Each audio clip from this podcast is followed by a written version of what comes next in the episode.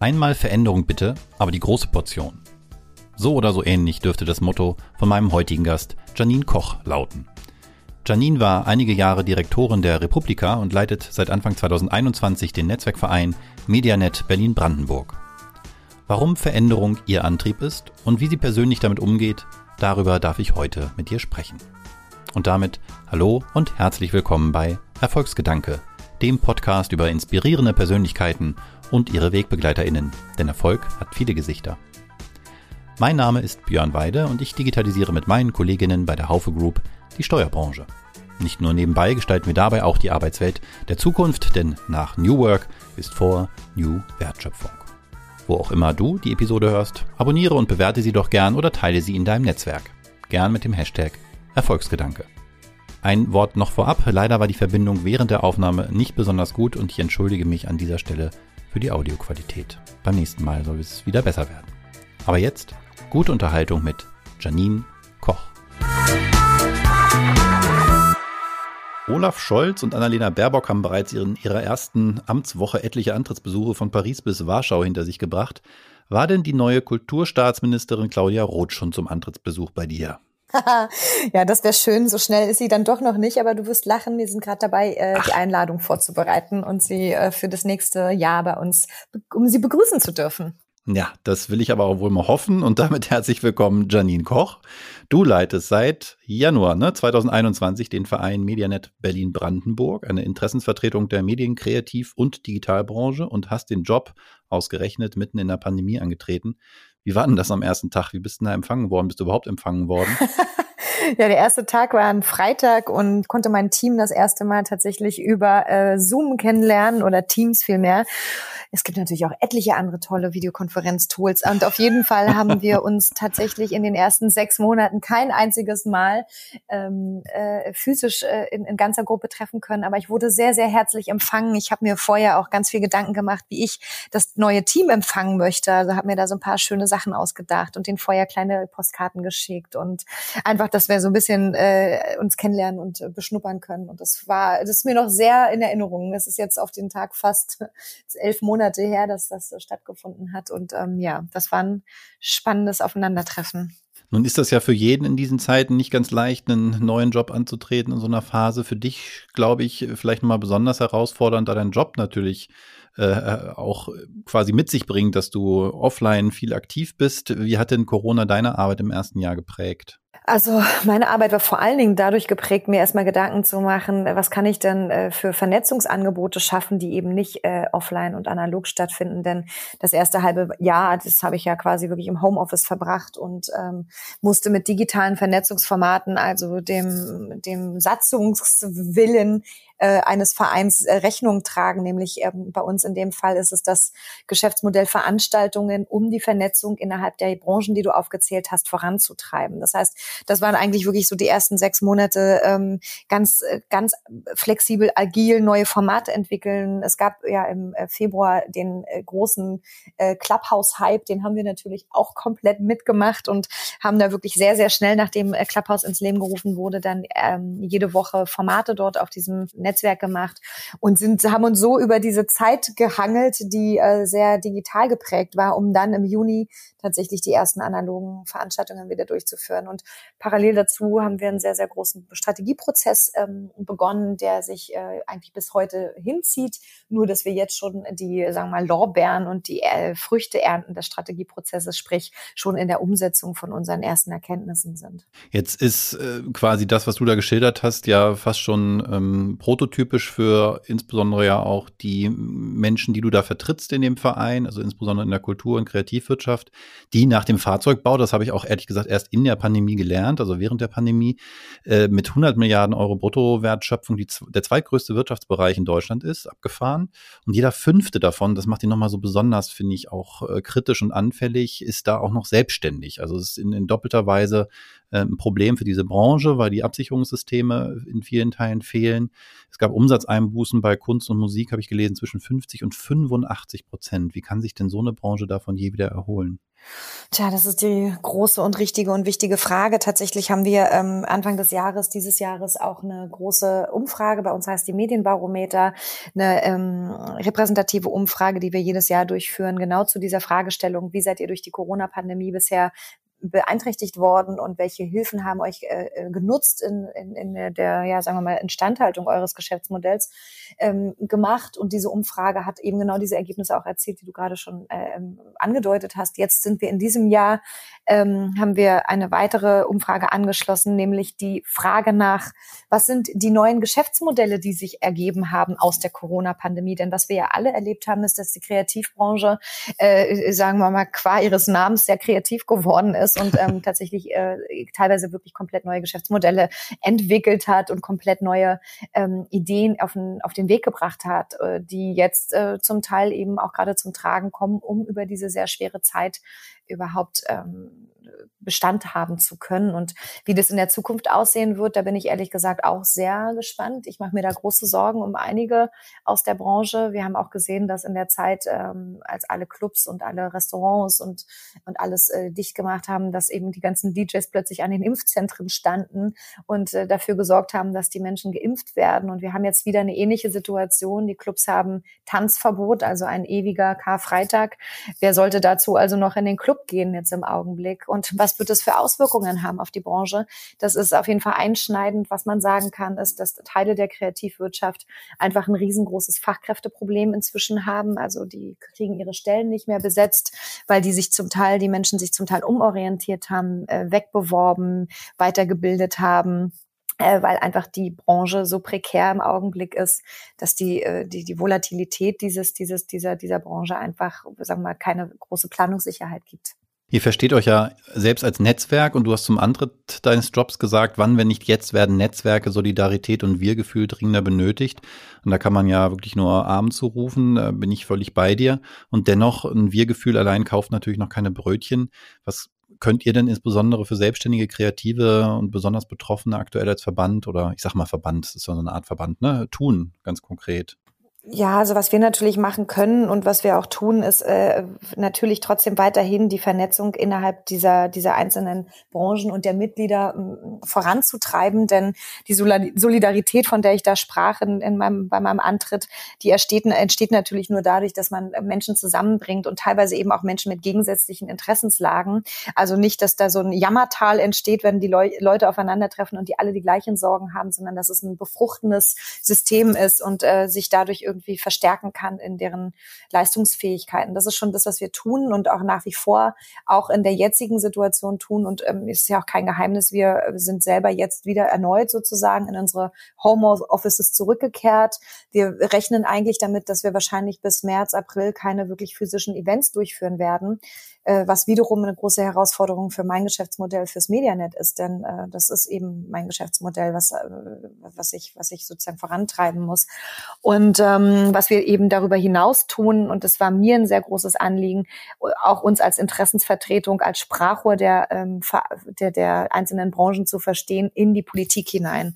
Das hat sich äh, dahingehend ausgewirkt, dass ich jetzt ähm, in diesem Jahr äh, einmal alle Spitzenkandidatinnen, die wir äh, für die Berliner Landtagswahlen hatten, auch tatsächlich mir äh, eingeladen habe. Gemeinsam mit der Berlin Music Commission habe ich ein Event ähm, ins Leben gerufen, das nannte sich High Noon. Und da sind eben alle einmal bei uns angetreten und haben uns gesagt, was deren Ideen und Pläne für die Medienkreativ- und Digitalwirtschaft äh, sind für die Zukunft, also noch vor der Wahl. Und ähm, als, als solches verstehe ich mich auch wirklich da unterstützend den Belangen der Mitglieder der Branchen ähm, äh, zur, Seite zu, zur Seite zu stehen. Jetzt hattest du ja vor der Wahl, das war ja gleichzeitig auch noch Wahl in Berlin, aber auch Bundestagswahl, nicht nur die Spitzen aus Berlin da, sondern eben auch die, also vom Land Berlin, sondern eben auch die Bundesspitze, also den neuen Kanzler Olaf Scholz, bei einer Veranstaltung, die sich, glaube ich, politischer Morgen oder so nannte. Äh, jetzt mal so unter uns, wie ist er denn so, der neue Kanzler? Ja, der ist sehr, sehr, sehr spitz, sehr schlagfertig, doch auch sehr witzig und vor allen Dingen sehr geradeaus. Also ähm, man kann ihn da nicht so leicht aus der Kontenance holen mit irgendwelchen pseudo-unbequemen Fragen, die lächelt er weg oder die oder oder er verneint einfach die Antwort. Ähm, aber ich fand ihn wirklich sehr souverän. Wir haben ihn ja zum Thema Innovationspotenzial äh, Berlin-Brandenburg, speziell des Medienstandorts Potsdam-Babelsberg befragt und äh, da hat er sich äh, schon sehr stark ähm, stark gemacht. Es gibt ja das ähm, tatsächlich auch das, äh, den Zukunftsfonds, den er ja noch vor seiner Wahl zum äh, Bundeskanzler mit auf den Weg gebracht hat. Und da geht es ganz viel um Innovation, da geht es ganz viel um die Startup- und Gründerszene. Und äh, dazu haben wir ihn im Wesentlichen auch befragt. Und den, den, da hat er einen sehr, sehr guten, sehr äh, souveränen, tollen Eindruck gemacht. Und deswegen lege ich da auch, äh, sag mal, habe ich da auch eine hoffentlich gute äh, so ein gutes Gefühl dafür, was da in Zukunft passiert, wie er sein Innovationspotenzial noch sagen wir mal, auch in die Kreativbranchen ähm, ausbreiten kann. Nur ist er als Person ja jetzt nicht jemand, der so Innovation ausstrahlt, sage ich jetzt mal, ohne dass ich ihm dazu nahe treten will, aber das würde er von sich vielleicht auch jetzt behaupten, so als Hanseat, äh, das kann man ja vielleicht fast all, verallgemeinern. Äh, was erhoffst du dir ganz konkret von einem Ex-Finanzminister, der jetzt ähm, Bundeskanzler ist für eben Kreativ- und, äh, und, und, und auch Digitalbranche, von, von der man ja möchte, dass sie Innovation ausstrahlt für den Standort? Also ich hoffe, dass auf jeden Fall, dass er die richtigen Weichen stellt im Sinne des, der Zusammensetzung seines Teams. Wir haben jetzt natürlich schon ein paar ganz spannende Personalien auch gesehen, nicht nur aus seiner Riege, sondern äh, tatsächlich ja auch ähm, die, die gesamte Bundesregierung, die ja schon bekannt gegeben wurde. Und da wurden ja ein paar spannende Weichen schon gestellt. Äh, äh, Vizekanzler Habeck wird künftig äh, mit der neben der Wirtschaft eben auch den Games-Bereich äh, mit verantworten zu verantworten haben, der ja ein ganz wesentlicher Treiber der Kreativbranche ist. Also fast die Hälfte des Gesamtumsatzes kommt äh, teil, teilweise auch aus der Games-Branche, aus der Software-Branche. Und ähm, da ist schon mal eine spannende Weiche gestellt worden. Und äh, er hat ja auch ein sehr diverses Team sich aufgebaut mit seiner eigenen, mit seiner eigenen Mann- und Frauschaft. Und da glaube ich, sieht man schon, in welche Richtung das geht. Er kann natürlich nicht Kompetenzen, alle Kompetenzen, die benötigt werden, in einer Person abdecken. Das wäre zu viel verlangt. Das ist, glaube ich, ein altes Modell oder eine alte Denke, sondern das Teamwork gefragt. Und das verspreche ich mir auch von dem, was er da gerade darstellt. Und an alles andere müssen wir sehen. Wir brauchen auf jeden Fall weiter Unterstützung für die Kreativbranche. Es wird in dem, im kommenden Jahr weiterhin Überbrückungshilfen und Fonds jeglicher Art benötigen benötigt werden. Und äh, da muss es einem auch Unternehmer, äh, Einzelunternehmerregelungen geben, Selbstständige. Du hast die Solo-Selbstständigen angesprochen, die teilweise durchs Raster gefallen sind. Wie kann man da mit einem fiktiven Unternehmerlohn arbeiten? Und, und, und. Da gibt es tausende von Fragen, die noch notwendig sind zu klären zum Teil. Und da wird er sicherlich im absoluten Krisenmodus sein, um auch genau diese Branche zu stärken, die du, wie du richtig gesagt hast, mit 144 Milliarden Euro Bruttoumsatz im Jahr äh, äh, tatsächlich eine der stärksten überhaupt Einnahmequellen Deutschlands sind. Jetzt hast aber nicht nur, äh, haben wir nicht nur jetzt schon anfangs auch über die ähm, Digitalbranche gesprochen, sondern du hast es ganz bewusst auch so einem Ziel für dich in deiner neuen Rolle gemacht, die Digitalbranche in Berlin und in der Metropolregion zu stärken. das fällt natürlich auf, wenn dein Verband äh, ja eigentlich breiter aufgestellt ist, als Selbstverständnis Medien- und Kreativbranche im Blick zu haben. Aber man, das fällt auch auf, wenn man die Mitglieder sich anguckt äh, bei euch. Da sind Banken, Krankenkassen, Steuerberater und so drin, großes Spektrum ist das ein Zeichen dafür, dass wir letztendlich heute alle digital sein müssen? Oder ein bisschen despektierlich gefragt, müssen Musiker jetzt Apps entwickeln und Künstler Werbeanzeigen gestalten? Letzteres würde ich sagen, offensichtlich ja. Ähm, aber ich, vielleicht müssen wir das aus einer anderen Perspektive betrachten. Digitalisierung ist ja kein ähm, vertikales Thema, was du einfach einzeln betrachten kannst und sagen kannst, ah, hier mach du mal ein bisschen, kümmer du dich mal ein bisschen um die Digitalisierung. So ist es ja nicht, sondern Digitalisierung ist horizontal zu betrachten. Das heißt, es findet jetzt in allen Branchen und zwar nicht erst seit 2015 Neuland statt, sondern schon viel, viel, viel länger, wesentlich äh, intensiver hätte es auch schon in der Vergangenheit in auch den Kreativbranchen betrachtet und ähm, bearbeitet bearbeitet werden müssen. Ich meine, ein gutes Beispiel von hier habe ich die ähm, Digitalisierung verschlafen, ist ja zum Teil auch die Musikbranche, aber eben auch das Verlagswesen und viele, viele ähm, Medientreibende, die einfach viel zu spät überlegt haben, wie kann man Angebote nicht bloß digitalisieren, sondern echte Mehrwerte schaffen für die äh, Rezipientinnen oder für die Konsumentinnen. Ähm, und äh, das wird auf jeden Fall, das wird offenkundig sein, dass Digitalisierung einfach, dass fast jedes Geschäftsmodell auch äh, egal was es ist, auch eine digitalisierte ähm, Ersche Erscheinung hat, hat. Und sei es nur die Website und der, der, der Online-Shop, der zu betrachten ist. Insofern ähm, ist das nicht mehr wegzudenken. Und du hast es gerade angesprochen, die unterschiedlichen BranchenvertreterInnen, die wir auch bei uns haben, auch die äh, Versicherungen und Kranken, äh, Krankenversicherungen und ähm, Anwälte, all die sind natürlich einerseits natürlich von den Themen der Digitalisierung ähm, äh, äh selber auch betroffen, aber gleichzeitig sind das natürlich auch die, die äh, notwendig sind, um vollumfängliches Angebot auch für die Kreativbranche zu tätigen. Das heißt, du kann, man kann ja, sagen wir, du bist, kannst ja im Kreativbereich tätig sein, du brauchst aber trotzdem mal jemanden aus dem Medienrecht oder du bist ein Startup und du brauchst ähm, für deine äh, MitarbeiterInnen äh, Krankenversicherungen und solche Geschichten. Das heißt, da greift, das, das ist das Interdisziplinäre an unserem Netzwerk, da greifen die Dinge ineinander. Findest du es mit dem Blick auf die Schnittstellenfunktion von Digitalem richtig, dass es in der neuen Bundesregierung kein explizites Digitalministerium gibt, sondern so eine Aufteilung, wie im Grunde ja vorher auch schon, ein bisschen neue Rollenverteilung. Robert Habeck hat einen Teil bekommen, aber im Wirtschaftsministerium ist was bei Verkehr, die Infrastruktur. Ist das richtig, weil es eben über allen liegt? Offen gestanden, ich finde es nicht richtig, ich finde es auch nicht gut. Ähm, das war tatsächlich eins der interessanteren sagen wir, Vorschläge, ähm, die damals ja auch der Herr Laschet gemacht hat, zu sagen, er fordert ein Digitalministerium. Ich äh, fordere ein Digitalministerium auch schon seit etlichen Jahren, also nicht erst seit der jetzigen Bundestagswahl, weil ich einfach glaube, die Aufgaben sind zu groß, zu massiv, als dass sie in irgendeinem Verkehr- und Infrastrukturressort ähm, versteckt werden können. Äh, und es muss eigentlich eine, sagen wir mal, eine zentrale Koordinationsstelle geben für die großen Herausforderungen, die gerade Deutschland noch im Bereich der Digitalisierung hat. Lass uns äh, nicht über Glasfaserausbau und äh, 5G und über all solche Themen reden. Wir sind ja wirklich europaweit relativ weit hinten. Äh, ich persönlich wohne in äh, Berlin Mitte und habe hier einen äh, exorbitant schlechten Empfang, sowohl im Internet als auch ähm, was den Telefonempfang angeht. Das heißt, ich glaube, diese, diesen Kraftakt zu stemmen, bedarf einer unglaublichen Power und eigentlich auch einer größeren Sichtbarkeit. Also das ist tatsächlich ein, ein, sagen wir mal, Bummer, den man so schlucken musste, als jetzt die neue Aufteilung da war, dass es immer noch nicht für wichtig erachtet wird, das wirklich in, also zur Chefsache zu machen und daraus wirklich ein ganz großes Thema für die nächsten mindestens vier Jahre äh, aufzubauen. Das ist mir ehrlich gesagt ein Rätsel. Ja, vielleicht können wir diesen Podcast direkt als politisches Geschenk weiterleiten, denn man hört leider auch deine Verbindung, die ist manchmal ähm, ein bisschen brüchig. Ich bitte da schon mal um Entschuldigung bei den HörerInnen, ähm, aber tatsächlich können wir es ja tatsächlich als Auftrag verstehen an die Politik, dass das doch zumindest mal in Berlin Mitte jetzt endlich mal dem Ende äh, entgegengehen muss. Aber äh, genug der Scherze. Du bist ja mit dem äh, genau, aber sowas von. Ähm, du bist aber auch als Person natürlich ganz äh, stark verbunden mit dem Digitalen. Du hast ja vor deinem jetzigen Job schon drei Jahre die Republika maßgeblich mitgestaltet, sich einer der prägendsten Digitalkonferenzen überhaupt. Hast aber damals also auch schon, ist ja eine Konferenz im physischen, jedenfalls war sie das äh, die meisten Jahre, immer die Verbindung von digitalem und dem klassisch analogen ähm, hergestellt. Und auch bei dir als Person fällt auf, dass du trotz äh, dieser digitalen Bezüge zwischen den ganzen Dauer-Twitterern im sozialen Netz eher ein bisschen ruhiger bist. Ist dein Medium bei allem Digitalen doch eher die analoge Bühne?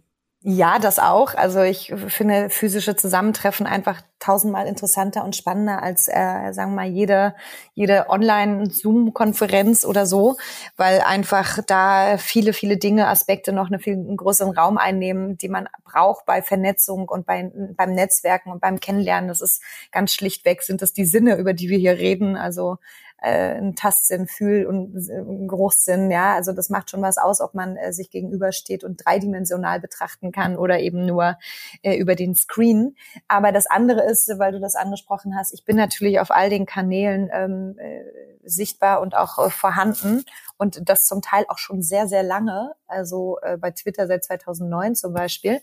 Ähm, aber äh, schlichtweg mir fehlt zum Teil die Zeit. Also wenn man ein Netzwerk hat mit 500 Mitgliedern und etliche Stakeholder aus der Politik und Partner und Sponsoren und MitarbeiterInnen und einfach so ein riesiges Netzwerk zu betreuen und zu begleiten hat, dann ähm, gibt es nicht mehr so viel Zeit, auch noch ganz viel auf den einzelnen Kanälen zu, ähm, zu produzieren.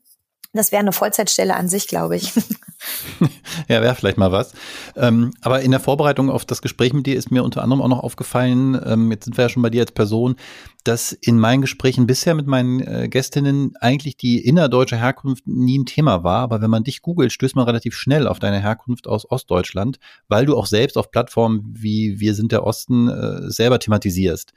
Wie relevant ist denn deine Herkunft für ja, deine Gegenwart, um es ein bisschen äh, poetisch zu sein und sagen und wie sehr für deine Zukunft? Tatsächlich, äh, glaube ich, ist die Herkunft äh, relevanter und wichtiger, als mir immer die letzten Jahre über klar war. Ich habe viele Jahre äh, mich immer gefragt, so was ist Identität, was bedeutet Heimat, was ist Herkunft und was hat eigentlich ähm, mein Ostdeutschsein mit mir gemacht so und vor allen Dingen auch mit meinem Umfeld, mit meiner Familie und, und, und die Menschen, mit denen ich mich äh, umgebe. Und habe dann irgendwann festgestellt, nämlich im Zuge dieser Wir sind der Osten-Initiative, zu der äh, mich damals die Gründerin Melanie Stein ähm, eingeladen hatte, da aufs Panel zu gehen, ähm, das hat mich erst so richtig wachgerüttelt, muss man offen gestehen, denn ich hatte lange Zeit da nie so offen drüber geredet, nicht weil es mir unangenehm war, sondern weil es für mich einfach kein Thema war, was ich so vor mir hergetragen habe. Und dann fragte sie mich auf einmal, ob ich da drüber reden möchte und dann in aller Öffentlichkeit. Und dann waren da Fernsehsender und Radiosender und Zeitungen zugegen. Und ich dachte so, huch, okay, das wird ja jetzt auf einmal richtig ähm, öffentlich. Und was macht es eigentlich mit mir? Und tatsächlich, ähm, es ist ein großer Teil meines, meines Wesens natürlich, dass ähm, ich im Osten geboren wurde und entsprechend auch sozialisiert mit, äh, Ostdeut mit Ostdeut von ostdeutschen Eltern sozusagen, die natürlich eine ganz andere Erfahrung in ihrem Leben gemacht haben, nämlich die, die, die Wendeerfahrung ähm, als erwachsener Mensch ähm, einmal zu erleben, wie das eigene Land, die eigene Identität quasi von heute auf morgen verschwindet. Und ähm, ich glaube, das ist eine, eine sehr einschneidende Erfahrung und da trage ich natürlich auch Teile von in mir. Und die prägen mich im Sinne von, Gestaltungswillen, aber auch im Sinne von äh, keine so große Angst vor Veränderungen zu haben, sondern teilweise die Veränderungen wirklich so als Lebenselixier auch zu zu spüren. Das ist schon, das sind schon absolut Werte, die ich, äh, die einen ein, also Auswirkungen auf meine Gegenwart haben. Ja, so sehr, dass sogar dein Podcast, den du hast, äh, passenderweise Wind of Change äh, heißt, also die, die Hymne quasi der Wende, also auch ein doppeldeutiger Verweis wahrscheinlich auf deine Vita. Es gibt allerdings nur vier Episoden bisher, ich glaube die letzte aus dem Februar 2021. Ist die Konstanz von so einem regelmäßig erscheinenden Podcast äh, nichts für so einen Wirbelwind der Veränderung wie dich? doch, doch, absolut. Und ich muss sagen, äh, ich bedauere das sehr, dass der gerade pausiert, aber ich habe einfach so unfassbar viel zu tun, dass ich ähm, äh, froh bin, dass ich das alles unter einen Hut bekomme, was so, sagen wir mal, jobmäßig zu erledigen ist. Also ich, wir haben äh, knapp 80 Veranstaltungen im letzten Jahr, nee, in diesem Jahr durchgeführt und wir haben wow. ja jetzt erst, also ich bin ja erst seit elf Monaten dabei, 80 Veranstaltungen in elf Monaten und dazu strategische Prozesse und, und, und. Also es ist, die Liste ist lang von Dingen, die getan werden müssen und mussten.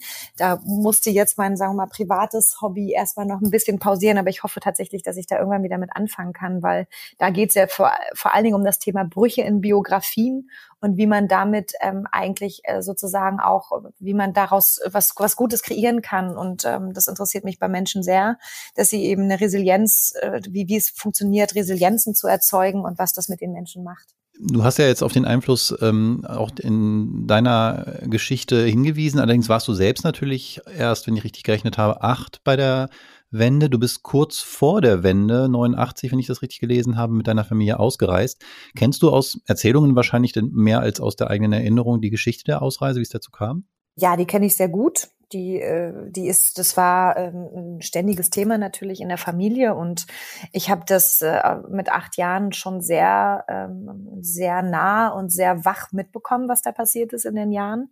Und auch der Tag der Ausreise, den werde ich definitiv auch nie vergessen. Das ist ein sehr einschneidendes Erlebnis gewesen und ähm, klar, ich bin natürlich, äh, sagen wir mal, ich war in der ersten Klasse, als wir ausgereist sind und wurde dann hier wieder in die erste Klasse eingeschult. Ähm, aber die Geschichte bleibt ja vorhanden, weil die Eltern ja diese Erlebnisse rezitieren und davon berichten und man ja sehr nah an, an der ersten Quelle sozusagen auch immer dran ist die ganze Zeit über. Ich glaube, dass wenn man so eine, so eine, so eine Erfahrung hat, dann ähm, und damit angeschlossen eben auch viele andere Veränderungsprozesse, also viele häufiges Umziehen und, und, und häufiger Schulwechsel und solche Geschichten, dann kann Veränderung einen nicht mehr so viel anhaben, weil man auch die ganze Zeit weiß, man ist in der Lage, äh, sich auch neu anzupassen und neue Freundeskreise aufzubauen und sich immer wieder neu einzufinden. Also Veränderung zieht sich jedenfalls komplett durch dein Leben ähm, und in der Regel, so interpretiere ich es jedenfalls auch selbst äh, gewählt. Ich habe gesehen, jedenfalls so laut Lebenslauf und, und Zeitpunkten muss das so gewesen sein, dass während deiner Zeit vor Republika warst du bei der Internationalen Gartenschau Berlin für Marketing verantwortlich, hast da scheinbar parallel zum Job eine Ausbildung als systemischer Business Coach gemacht. Ähm, das finde ich super spannend. Erstmal inhaltlich. Ich habe mich selber eine Weile für diese Themen da interessiert und habe darüber aber auch gesehen, dass viele Menschen so eine Ausbildung wählen im ersten Moment vielleicht oder zumindest als Anlass aus einem privaten Beweggrund, weil sie selber bei sich äh, quasi eine Art Selbstcoaching machen wollen. War das bei dir auch so? War das ein Stück weit eine Antwort auch auf deine Veränderungsvita? Nee, tatsächlich war das nicht aus einem privaten Grund heraus, sondern aus einem aus einem Business-Kontext heraus. Ich habe, ähm, wie du schon gerade gesagt hast, äh, sechs Jahre bei der Internationalen Gartenausstellung ähm, äh, als Marketing-Kommunikationsleiterin gearbeitet und das war wie so ein Startup, dieses Unternehmen, also eine landeseigene Institution, die ähm, nur für die Durchführung äh, gegründet wurde und äh, dann auch wieder abgewickelt werden musste. Und ich war ja da erste Mitarbeiterin und auch fast, also so quasi auch letzte Mitarbeiterin, war ein Projektvertrag. Und ähm, das ist sehr, sehr schnell gewachsen, dieses Unternehmen, in einer Windeseile mit unfassbar vielen Aufgaben und Herausforderungen. Und es gab keine Blaupause dafür. Und ich hatte dann irgendwann relativ schnell ein recht großes Team, war aber erst Anfang 30 und hatte natürlich schon Führungserfahrung auch in meinem Job davor, aber nicht in so einer Geschwindigkeit und nicht in so einer Größenordnung. Und ich habe festgestellt, ich ähm, bin auch nur ein Mensch und möchte da auch darauf acht geben, dass es den Menschen mit mir und ähm, äh, gut geht und dass es mir mit ihnen auch gut geht. Und ich, da war mir ganz wichtig, dass ich dann äh, einfach nur einen Blick darauf äh, packe, also richte, wie Führung funktioniert und was das auch mit Selbstführung zu tun hat und wie man da, wie man sich darin selber, selber auch nochmal, ähm, ja, stärken und verbessern kann, um eben auch äh, auf alle Vorsicht hin ähm, auch den anderen ähm, ähm, gut zu tun und in ihre Kraft, sie in ihre Kraft zu bringen. Das klingt sehr danach, als könntest du uns ganz viel Input noch liefern in der nächsten Folge bei den Erfolgshacks, wo es ja auch konkret nochmal darum geht, was du für dich vielleicht herausgefunden hast, was für dich und deinen Erfolg wichtig ist. Auf diese Folge freue ich mich auch schon. Aber erstmal bedanke ich mich ganz herzlich für das Gespräch jetzt und bis hier und wünsche mir jetzt schon mal, dass du die Zeit finden wirst, auch deinen eigenen Podcast noch fortzuführen, denn das sind sicher spannende Gespräche, die du da hast aus deiner persönlichen Motivation, deinem Hintergrund heraus. Und ich wäre sehr gespannt auf diese Folgen und drück dir die Daumen und freue mich für mich selber schon auf die nächsten Folgen. Herzlichen Dank, Janine Koch, für dieses tolle Gespräch. Dankeschön, Björn. Vielen Dank. Das war Erfolgsgedanke mit Janine Koch. Wie geht ihr persönlich mit Veränderungen um, vor allen Dingen so großer, lebensverändernder Veränderungen? Lasst es mich gerne wissen, zum Beispiel bei Twitter oder LinkedIn, am besten unter dem Hashtag Erfolgsgedanke. Und in der kommenden Woche hörst du hier dann die Erfolgshacks von Janine. Seid gespannt.